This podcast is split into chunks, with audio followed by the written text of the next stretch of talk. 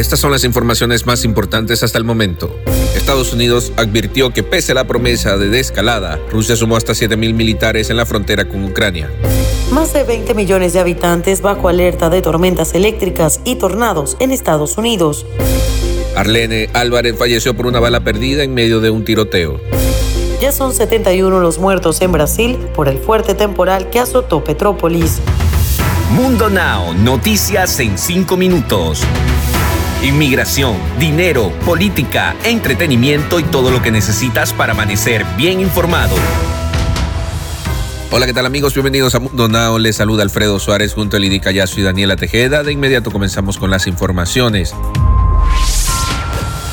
Rusia aumentó su presencia en la frontera con Ucrania con al menos 7.000 militares, alguno de ellos llegando este miércoles, aseguró un alto funcionario de la Casa Blanca, quien calificó de falso el anuncio de Moscú de una retirada de fuerzas. Moscú puede en cualquier momento lanzar una operación que le serviría de pretexto falso para invadir Ucrania, prosiguió. Rusia dice querer encontrar una solución diplomática, pero sus acciones indican lo contrario, señaló. Más temprano, el jefe de la diplomacia estadounidense, Anthony Blinken, dijo que no ha visto un retiro significativo de tropas rusas de la con Ucrania, a pesar de los anuncios de Moscú. Más de 20 millones de personas se encuentran en una zona de mayor riesgo de clima severo este jueves, dijo el Centro Nacional de Predicción de Tormentas en su pronóstico meteorológico más reciente. Algunas de las tormentas podrían volverse supercelulares y capaces de producir ráfagas de viento y tornados dañinos, dijo el Centro de Predicción de Tormentas. Pero no solo el sur de Estados Unidos se verá afectado los próximos días con un clima severo. Un sistema frío de baja presión se movería hacia el este este miércoles, después de entregar rayos truenos granizo, nieve y lluvia sorprendentemente intensos en el sur de California.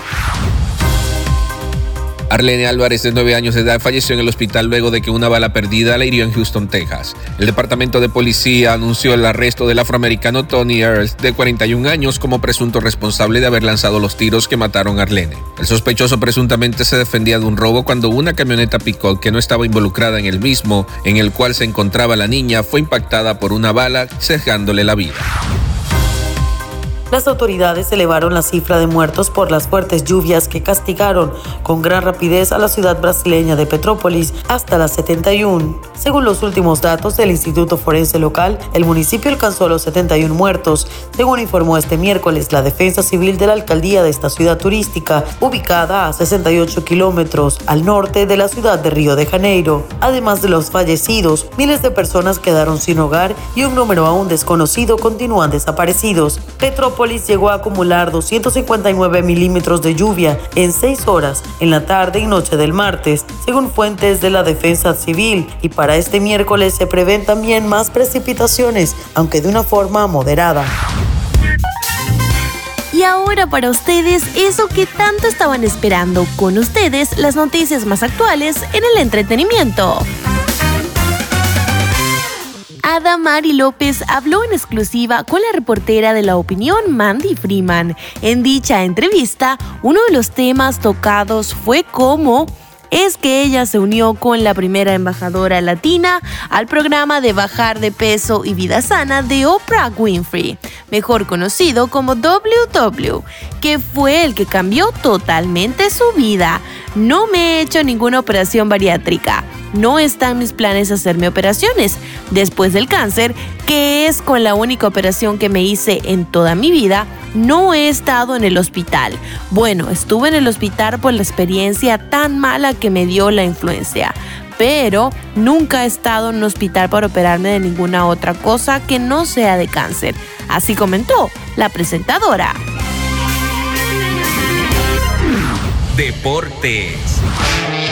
Y en los deportes, el Liverpool consiguió una importante victoria por 2-0 sobre el Inter de Milán en la ida de los octavos de final de la Liga de Campeones celebrado en el Estadio San Siro de Italia. Los Reds consiguieron la victoria que deja casi en la nota al club de la Serie A gracias a los goles de Roberto Firmino y Mohamed Salah.